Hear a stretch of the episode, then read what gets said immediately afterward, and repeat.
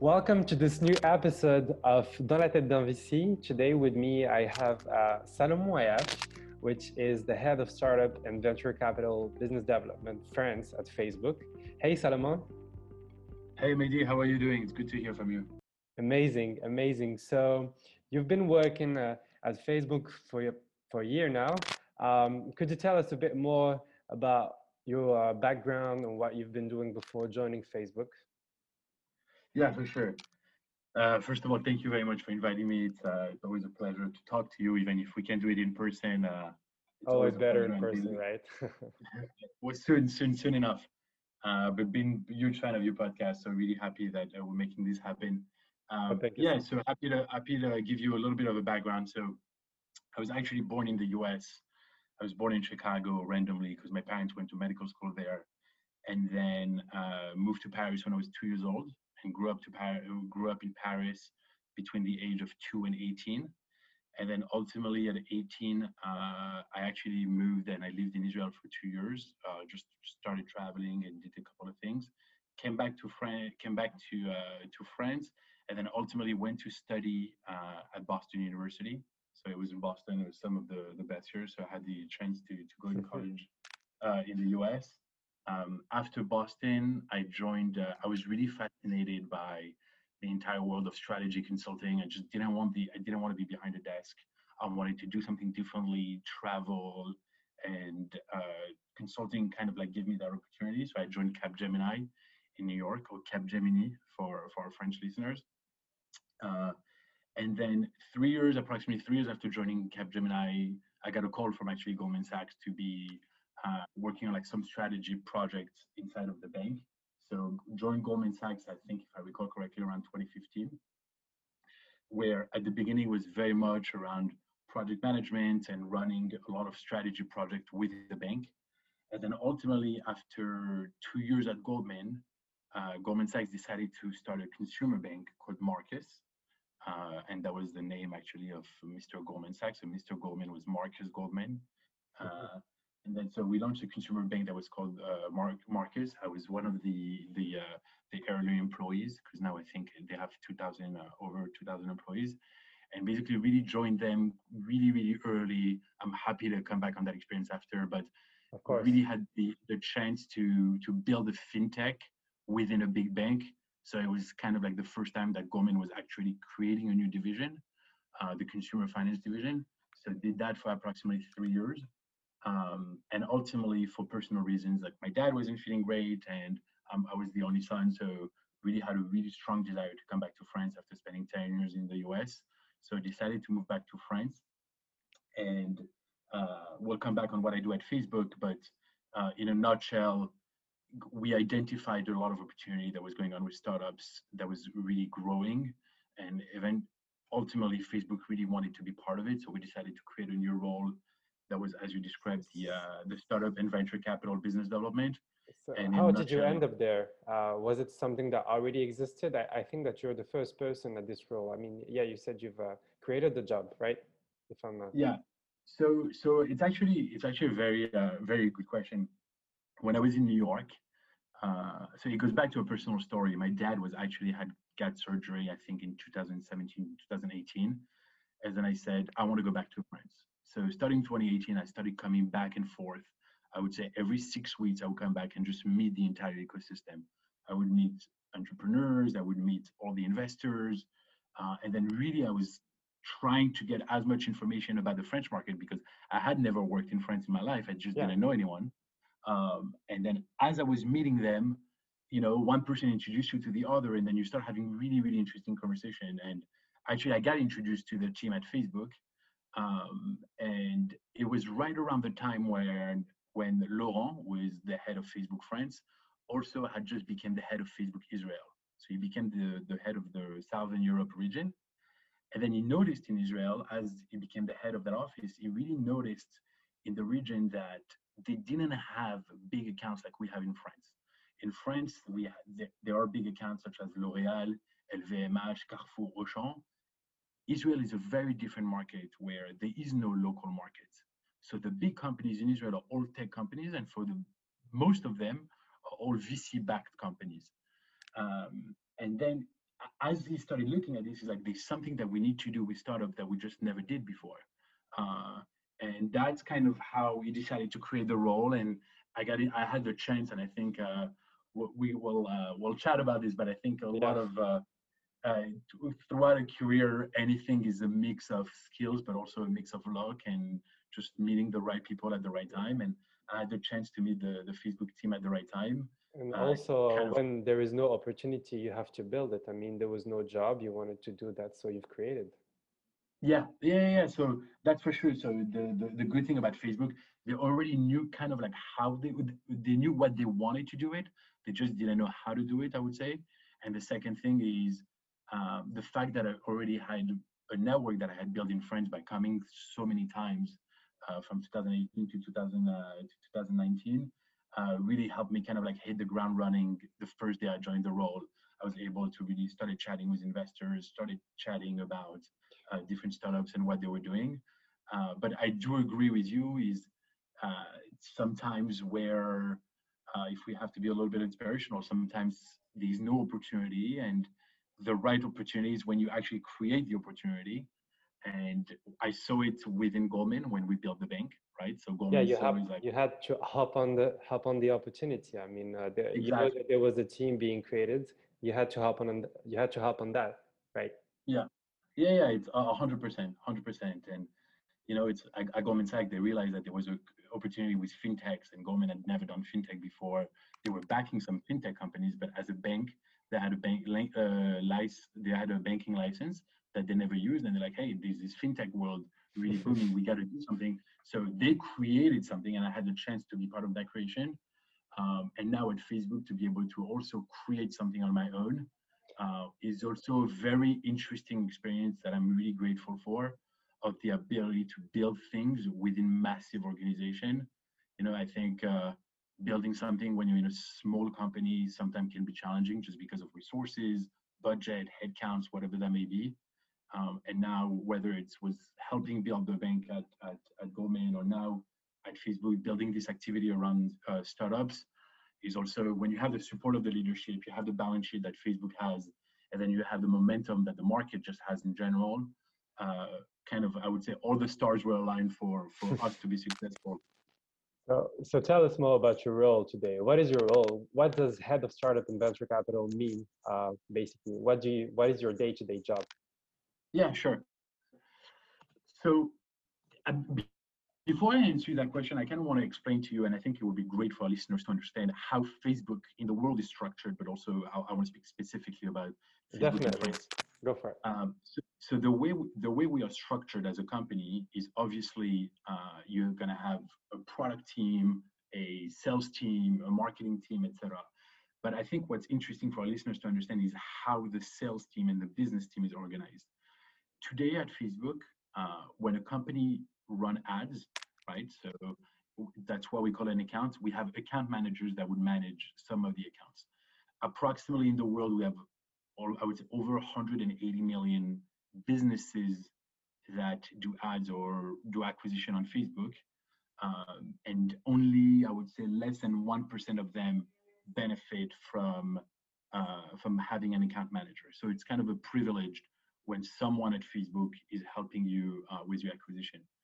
The way we are structured in France, um, and I think that's where it gets interesting, is we're going to have, I would say, the smaller and more agile accounts, more simple, that would be run out of a Dublin office. So all the French companies uh, that are more agile, more simple, really simple e-commerce, uh, or really not too complicated, will be run out by our French account managers that are based in the Dublin office uh, and one account manager can manage up to 30 to 40 accounts.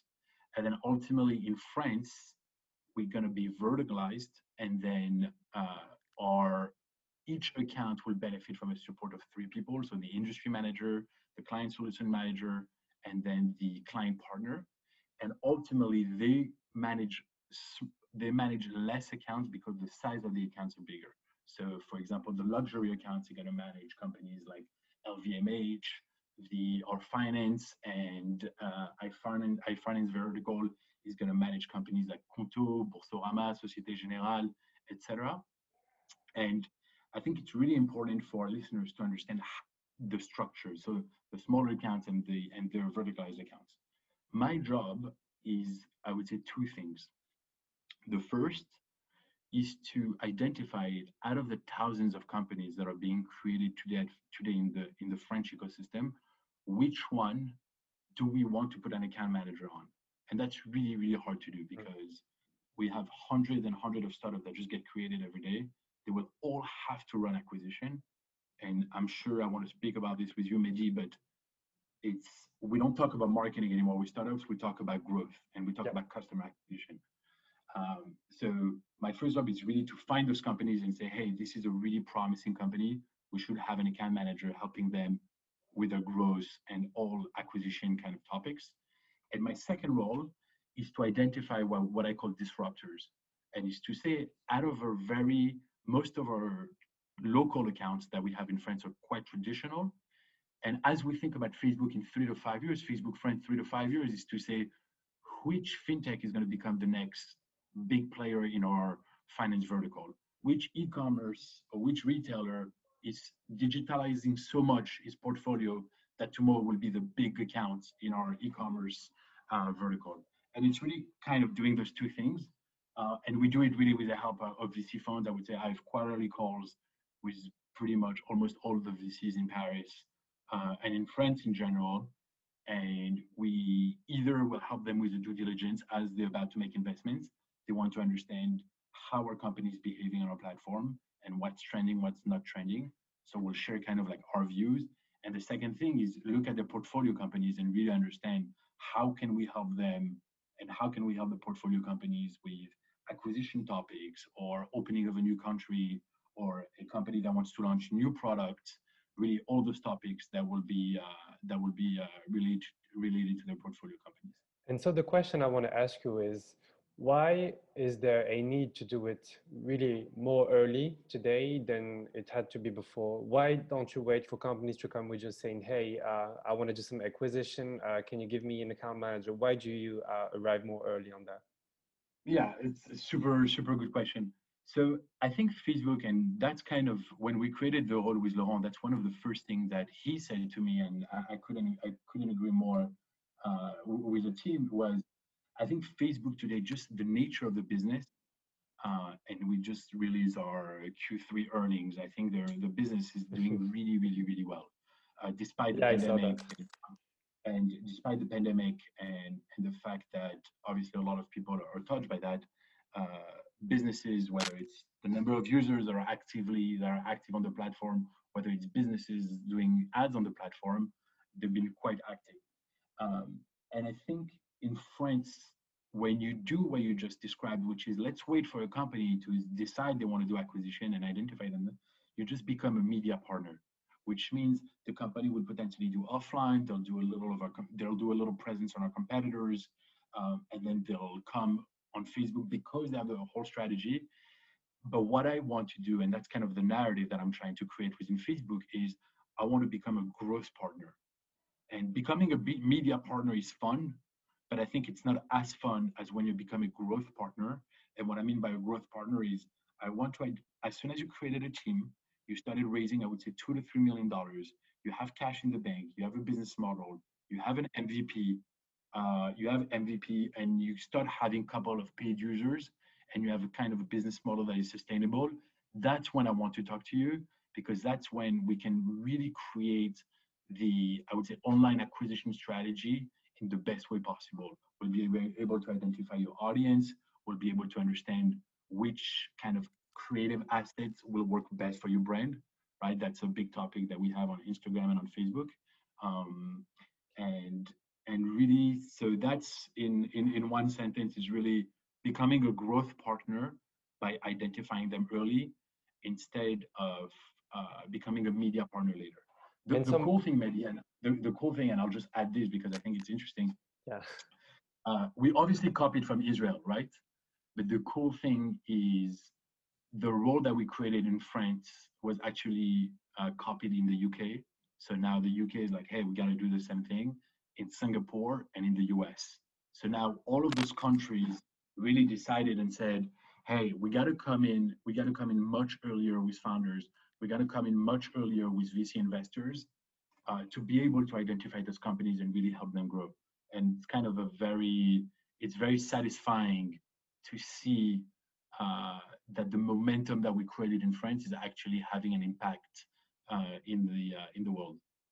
I mean, that was a good idea. And and the question I want to ask you is that you you've you've you've spoke a lot about uh, choosing the right company. According to you, what are the criteria that the company have to have uh, to, to, be, to be working with you? What, what is your selection process? Yeah. So look, uh, it, really the, the companies that we selected so far uh, since the beginning, uh, we don't necessarily want to disclose names, but I think there's three or four things that are very common to all of them. The first thing, and it's obviously we're not investing money, so we're not pure VC investors, obviously but actually we're going to spend time and we're going to spend people that will spend a lot of time with those companies and for us that represents money right so mm-hmm. if we have account managers actually running the healthy startups so we have to be really really careful and very selective with the kind of companies we select uh, we'll obviously look at the team and that's the first thing what's the background with the team uh, what did they do before obviously We're obviously going to look for uh, product market fit so I don't mind that the company today has literally has never done acquisition on Facebook, which is something that was never heard before. So the way we used to do it was, hey, we see that these companies started doing acquisition, they're accelerating, we should absolutely try to help them.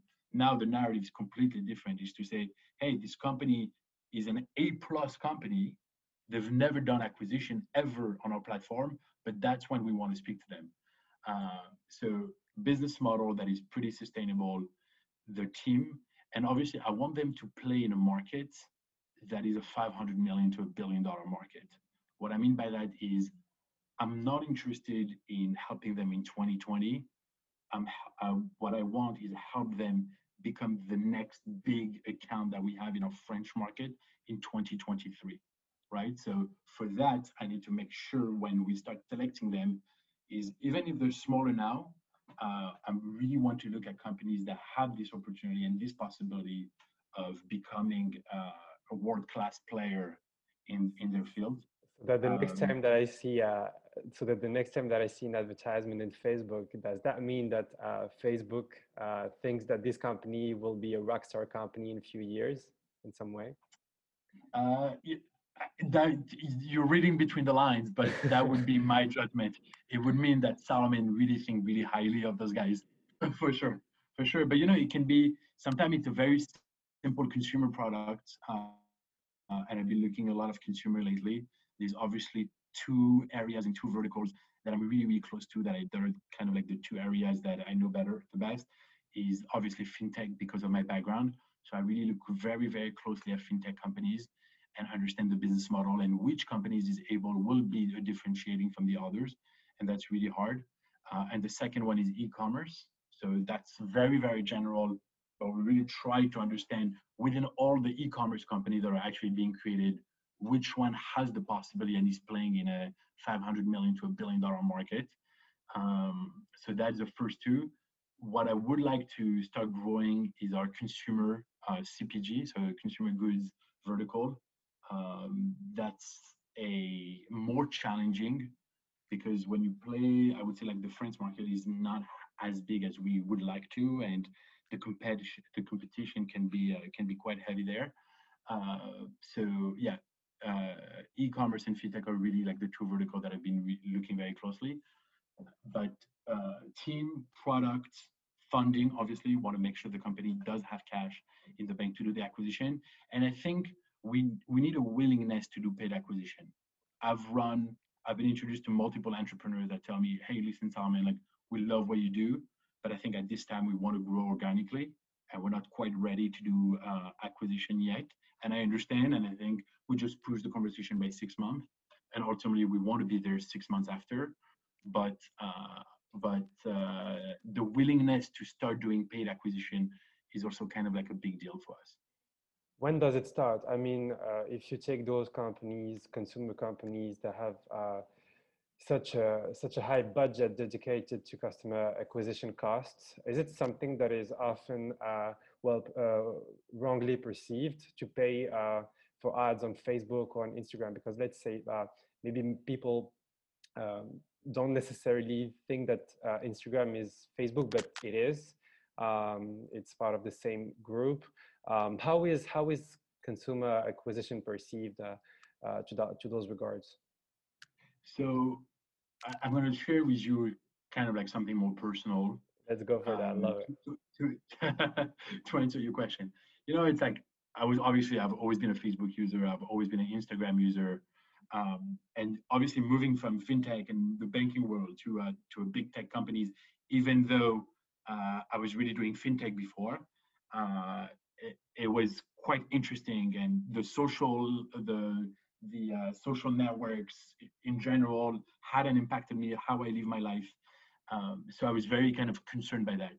But ultimately, and that's what I want to say to, to our listeners, I was blown away by the impact that Facebook has on, I would say, the uh, economic lands- landscape in France, first of all, and in the world, which means the number of businesses that today exist only on Facebook and Instagram. And what I mean by, by a business exists, it means there are people that are employed, there are taxes are being paid. It means like people are making a livelihood just because of those platforms. And I'm telling you this, Mehdi, because sometimes, obviously, with my role that is quite external facing, I'll get dozens and dozens and dozens of requests on a weekly basis of people, hey, my Facebook ad manager is blocked. A problem that are technical, this is blocked, this is not working. And ultimately, sometimes I'm like, I'm just tired. I, I, I can't deal with everything and all the requests that are coming in. And then I recall myself and I'm like, yeah, but that's people's livelihood. People, businesses generally 100% depends on the platform. And Great. to answer your question, to answer your question, it's acquis. We're not. that's why I'm barely using the word marketing uh, uh, when I speak about uh, doing acquisition on Facebook and Instagram because we're not really talking about marketing anymore. For those people, it's really customer acquisition 101, which means if they don't go on Facebook and Instagram, they won't have clients and they have the possibility now to know, hey, I've put one euro, one dollar on the platform. This is kind of like the return on sale that I had. Uh, so we're able to track all of that. And we really speak about customer acquisition. So I think it's not necessarily, it's not perceived as a nice to have, but I think today as a 2020 company, being present on, on those platforms I would say it's a must have and not only a nice to have. And, uh, and for all targets, because if I take uh, my example, for example, I remember the first time I, I had Facebook was during middle school and all of my friends had it. And uh, we are actually the millennials and the very beginning of uh, Gen Z. And uh, we've been scrolling this feed every day. It was such a crazy experience. But um, today we're spending more time on uh, Instagram, for example, than we do on Facebook. And uh, my feeling is that more and more young people are spending more times on, uh, I won't name it, but other platforms that are more dedicated to uh, Gen Z generations. When you work with clients, um, how often do they uh, create products for these generation and uh, how does Facebook cope with uh, having such a, a young and consumer consumerist target, which are the Gen Z that are spending less and less time on uh, the Facebook platform? Yeah, so so I, am not very familiar uh, with um, I would say acquisition on the other platform. Obviously, I know the other platforms, and I know they've been growing uh, a lot. You know, I think Facebook is is and that's valid for Facebook as much as it is valid for any startups, right? I think Facebook is super focused on the product roadmap. And as long as the product roadmap is continues to deliver extremely flawless customer experience, and I think we've been seeing it just like since the since the creation of Facebook, and we see it even more in the last few years. Uh, you know, like the two focus of the companies now that are public is really much around commerce and payments. Um, you we all have access to Instagram. Instagram used to be just a platform where you would share pictures, and now completely Instagram is moving from a platform where you just look at people's vacation to now having a presence and being able to shop and ultimately is like the ability to really do like an end-to-end from the moment you shop until the moment you pay so really, commerce and payments will be will be the two focus. So, you know, it's we'll always have competition, uh, but our numbers look better than ever. And obviously, during during this pandemic, they, they looked quite good. So we're really happy with what we're seeing, um, and and also the the people, the the startup that we are focusing on. I would say their customers are more in the 25 plus age range. So the other platforms are not necessarily a competition as of yet. It might be different in the next few years, but as of now, we're we're not seeing uh, any impact. And you know, it's uh, it's uh, I don't know who said that, but you know, good competition is actually a really good thing to have, just in general, as a personal yeah, level. It pushes you forward, that's for sure. It pushes you forward to know that hey, I want to be able to go steal the market share from this competitor. I want to be able to have a better ROI for my clients on my platform. I want to be able to have a better uh, CAC for my customer on my platform. And you know, it just pushes you to challenge ideas within the team, challenges idea with each other, and uh, and it just makes the the professional environment more challenging and and better. Definitely. Um, I've heard about a startup that combines such a such such a nice tool that I like, which is this story combined to the e-commerce uh, of Facebook, for example. I don't know if you've heard about a company called uh, Once that app. Um, it is a design tool that creates uh, stories for e-commerce directly built in on um, Facebook. Do you think that we're going to see more and more um, more and more um how how how can i call it but like stories uh, or like other elements that we used to have on social platform but um these elements will actually make us purchase uh, different uh, different things. As way before we we used to only use it for consuming uh, actually stories or uh, what your friends were doing. Yeah so it's it's very interesting. Um, and i think that's one of the coolest part of my job is the ability to actually meet hundreds of entrepreneurs on a quarterly basis and when I speak to all VC funds, quite I speak to them quarterly. We kind of like exchange deals, and I tell them what I see because we're not competition, we're not investing equity, and I kind of share what I think. And I think the rise of products, and I do know once point out, but I think the rise of platforms that are actually building products on top of uh, of Facebook Ads Manager or on top of other people's Ads Manager to be able to help e-commerce measuring the cost of acquisition, measuring the ROS, measuring the spend, uh, the website purchases, etc. Exactly, like all, all of this kind of would say e-commerce analytics tool.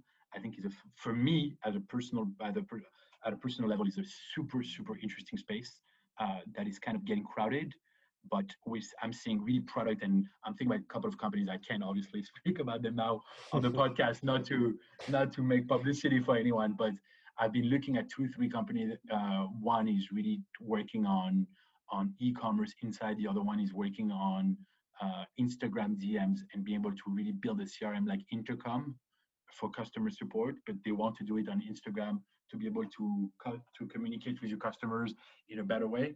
I think with time and this is not a new thing this has always been that way but i think people really realizing that the opportunity of products that you can build on top of a company like facebook is really endless. That's the that's the uh, theory of the great unbundling and it's just starting.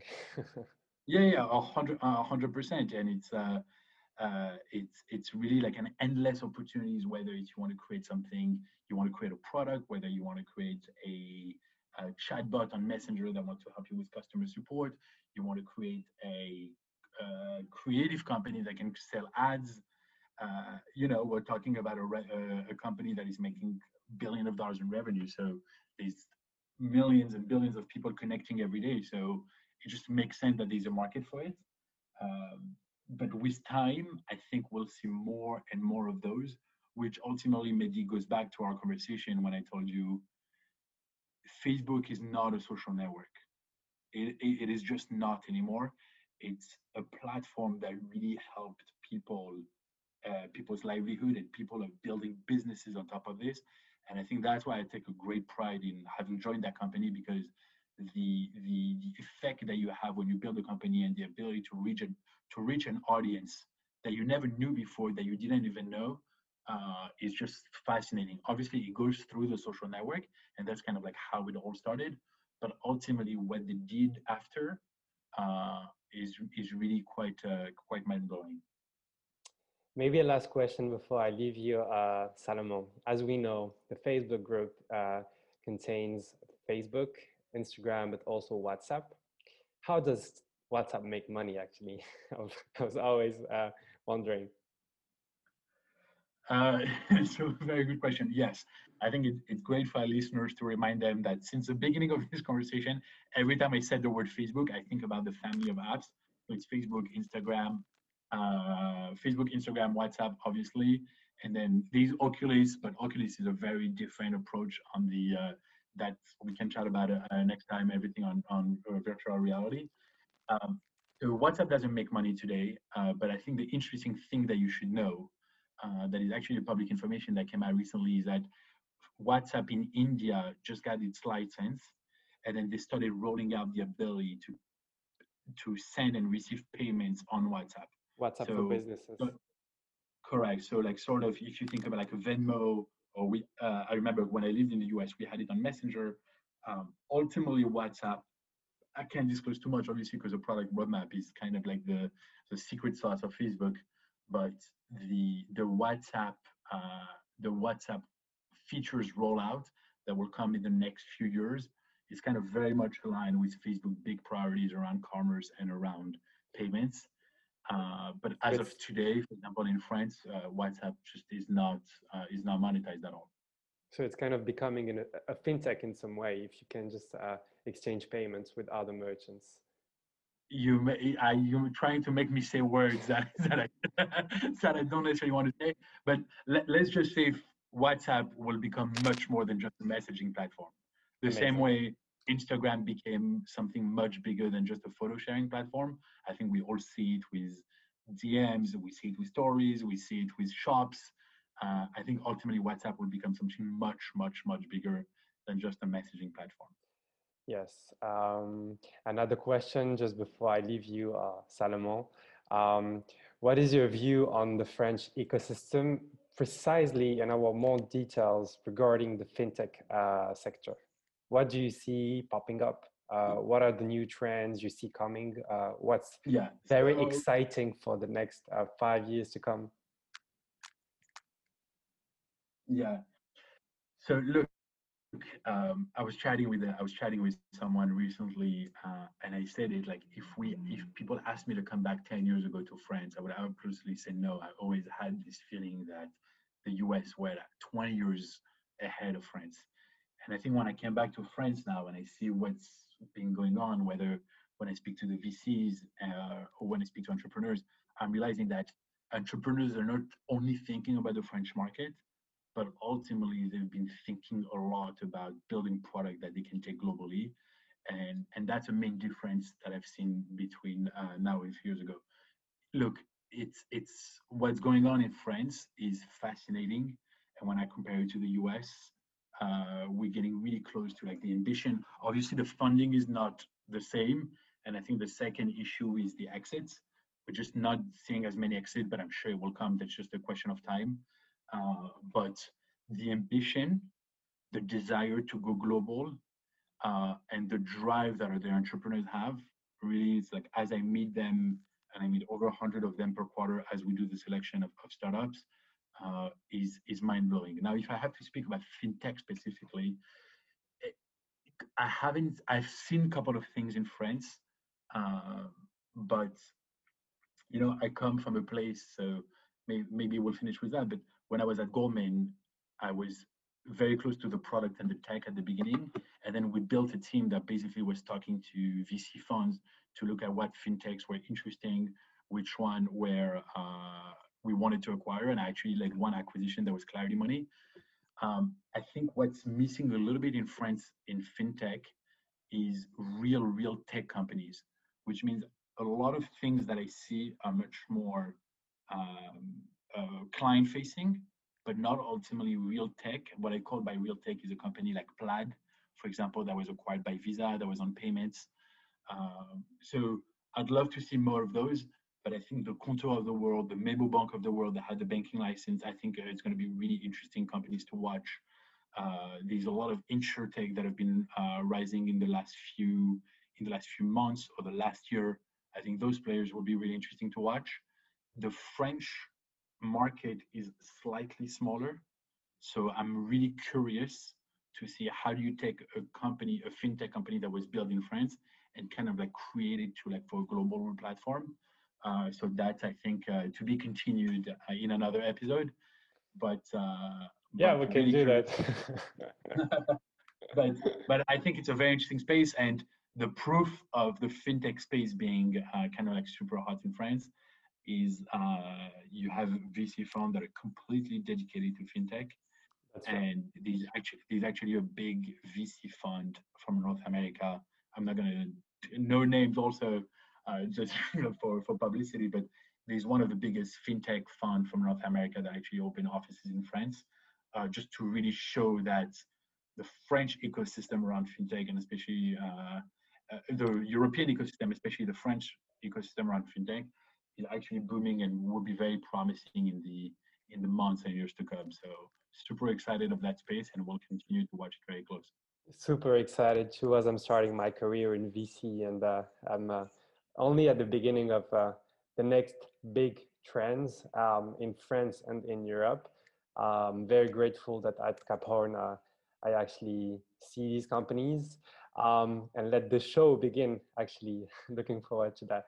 Um, thank you so much, Salomon, for your time today and uh, your insights about Facebook and your role there. Um, before I leave you, uh, how can uh, entrepreneurs and companies uh, get in touch with you? It's it's super simple. It's Salomon at fb.com. Uh, I was very lucky to get that email out of 50,000 employees. so it's really, it's really my first name. It's my first name at fb.com, and I'm happy to chat with with uh, with you guys. If you're building something, whether it's for advice, whether it's as you start thinking about acquisition, if we can help you, or just bounce ideas, we see hundreds of things whether it's we see it in the French market, whether it's by talking to my other VC colleagues that are uh, that are in other markets. So we obviously compare each other and we we chat very uh, very often. So happy to chat with you all. And Mehdi, I know we've been wanting to do this podcast for a while. It's been a, uh, it's been and, six and months. it's been six months. I wanted to do it, we just never found the time. So super happy to have been invited and uh, really looking forward to continue uh, seeing you and and a pleasure, man. You career, seeing your career uh, continue to grow. Thank you so much. Um, I'll see you in Paris soon. Have a nice have a nice day. Yeah, for sure. For sure. See you in Paris soon. Bye bye. Thank you, Mehdi. This is the end of this new episode. Thank you very much for listening to it. And if you like the episode, don't hesitate to subscribe so you won't miss the next ones. If you like the podcast, you can rate it, comment it, or share it on the different platforms as well as talk about it. If you want to know more about VC and understand what makes this job, you can subscribe to the Baby VC newsletter that I co-write every week by typing Baby VC on Google or LinkedIn. Thank you very much for your fidelity and see you soon for a new episode.